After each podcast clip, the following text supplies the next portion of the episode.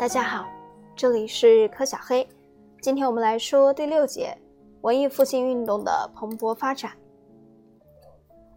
中世纪西方的文化和智能的发展，同其经济和政治的发展一样意义重大，富有革新精神。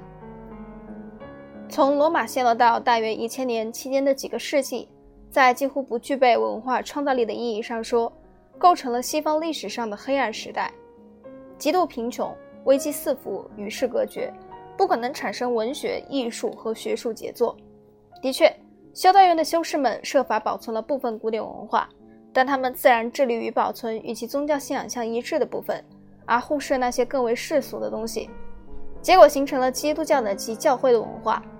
这种文化是对教会的一个补充，并依附于教会。十一世纪。主教们为了培育教育所辖教区内的教士，创办了教会学校。一个世纪以后，以教会学校为基础的早期大学逐渐形成。这些大学的一个与众不同的特征是，他们是具有合法身份的自治团体。因为此外，他们不像教会学校那样只有一个文科，而是另外还有教会法规、民法、医学和神学系。文科的全部课程包括三个低级学科：拉丁文法、逻辑和修辞，和四个高级学科。算术、几何、音乐和天文。音乐和天文。十二世纪，在博罗尼亚、巴黎和牛津出现了第一批大学。随后一个世纪中，有人在帕多瓦、那不勒斯和萨拉曼卡创办了一些大学。十四世纪，又有人在中欧的布拉格、克拉科夫和维也纳建立了一些大学。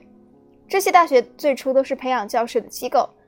重视培养教师是很自然的，也是适合时宜的。因为当时教士垄断了文化职业和行政职位。随着从大约一三五零年至一六零零年这一时期的文艺复兴运动的蓬勃发展，教育和学术环境起了变化。文艺复兴运动首先在意大利开始，并因此反映了当时意大利社会的状况和价值观。意大利是以蒸蒸日上的工业以及西欧富裕的拜占庭和伊斯兰教帝国之间有利可图的贸易为一个基础的活跃都市社会。庞大商人家族不仅控制了贸易和各种制造业，而且控制政治事务，诸如对威尼斯、热那亚、佛罗伦萨、米兰和比萨之类的繁华城市起了决定性影响。正是这些商人家族成为文艺复兴时期艺术家和作家的资助者。尽管这些资助者中不仅有教皇如尼古拉斯五世、庇护二世、尤里乌斯二世和利奥十世，而且还有公爵家族如米兰的斯福尔扎。但是商业家族的需要、私利和爱好却影响了文艺复兴时期的文化复兴，因此产生了文艺复兴运动的现实主义和人道主义。文艺复兴运动关心的是今世而非来世，注重的是异教经典而非基督教神学。文艺复兴时期的天才，极有天才尼昂雷多·尼昂纳多·达芬奇是文艺复兴时期的一位杰出人物，代表他所处的时代。不仅是因为他在如此众多领域中取得卓越成就。还因为他乐于突出显示自己的天才。三十岁时，他给米兰公爵写了以下这封信。这封信给米兰公爵极深的印象，使后者雇佣了他。我为剑桥制定了计划，桥要建得轻巧稳固，以便于运输，这样就可以追逐敌人，时常打败他们。有些桥则要设计得非常坚固，无法被烈火和进攻所破坏，同时还要便于我们撤退和部署兵力。我也制定了焚毁和破坏敌人桥梁的计划。二。当一个地方被围困时，我知道如何切断引自沟渠的水源。我还懂得如何建造大量的桥，如何制造盾牌、云梯和其他与军事相关的器械。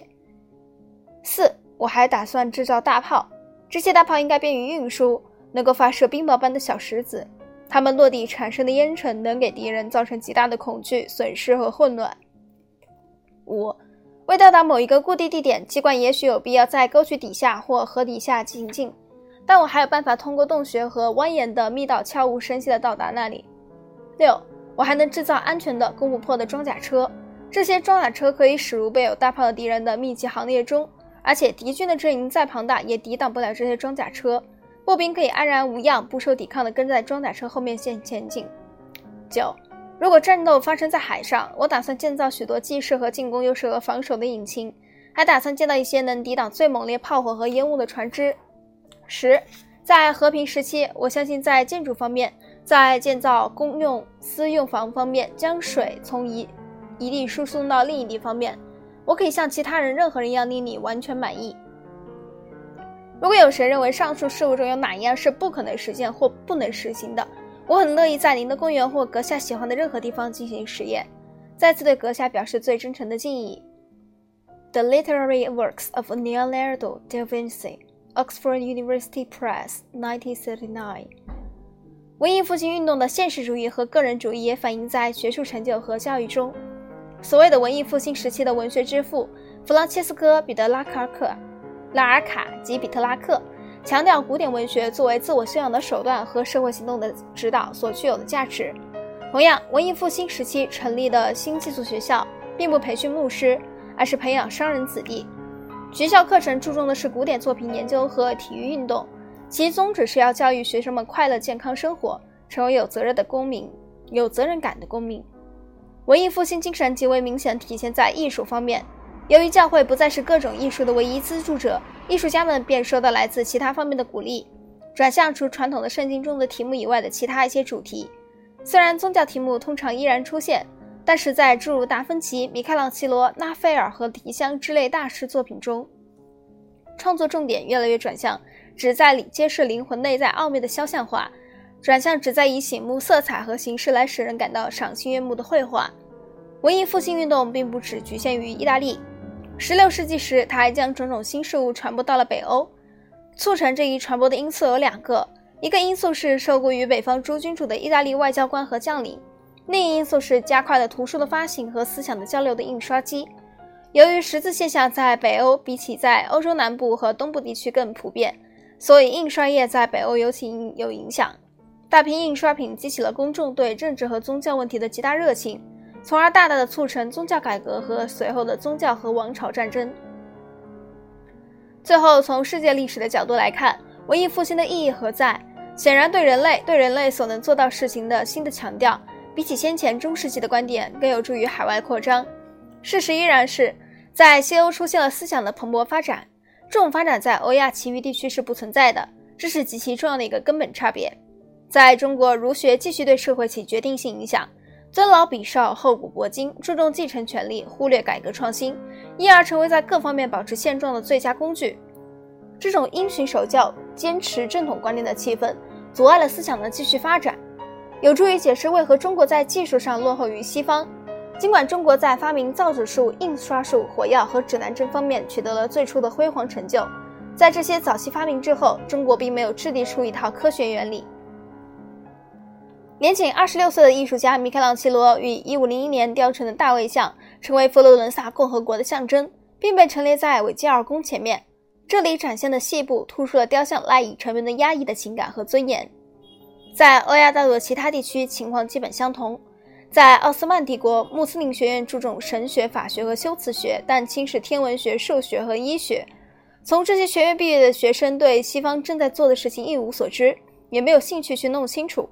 穆斯林土耳其人都不相信基督教异教徒能传授任何有价值的东西，不时的会冒出一位出类拔萃的有远见卓识的人，撇告说，警告说，这道思想铁幕具有将奥斯曼帝国与附近基督教世界分隔开来的危险性。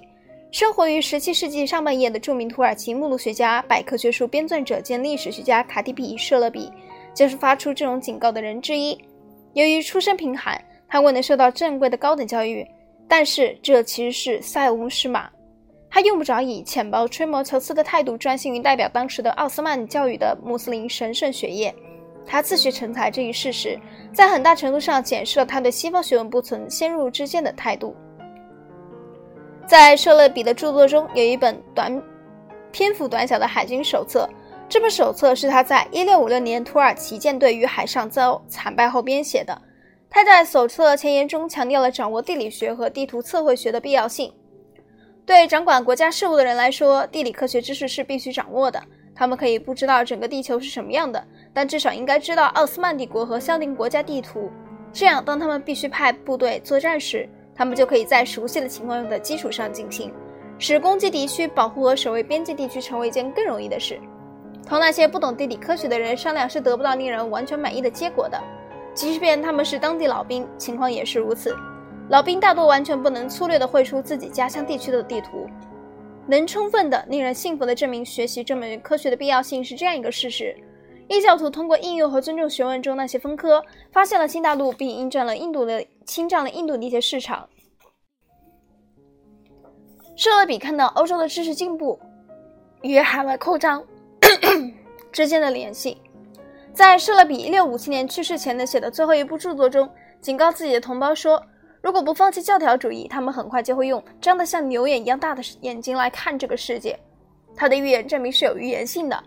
土耳其人仍然沉浸在他们的宗教蒙昧主义中，所以同其他非西方民族一样，付出了高昂的代价。而基督教异教徒则凭借他们的新知识，最终不仅成为新大陆的主人，而且成为古老的伊斯兰教帝国和儒教帝国的主人。下一章我们会讲第七节：西欧的扩张主义。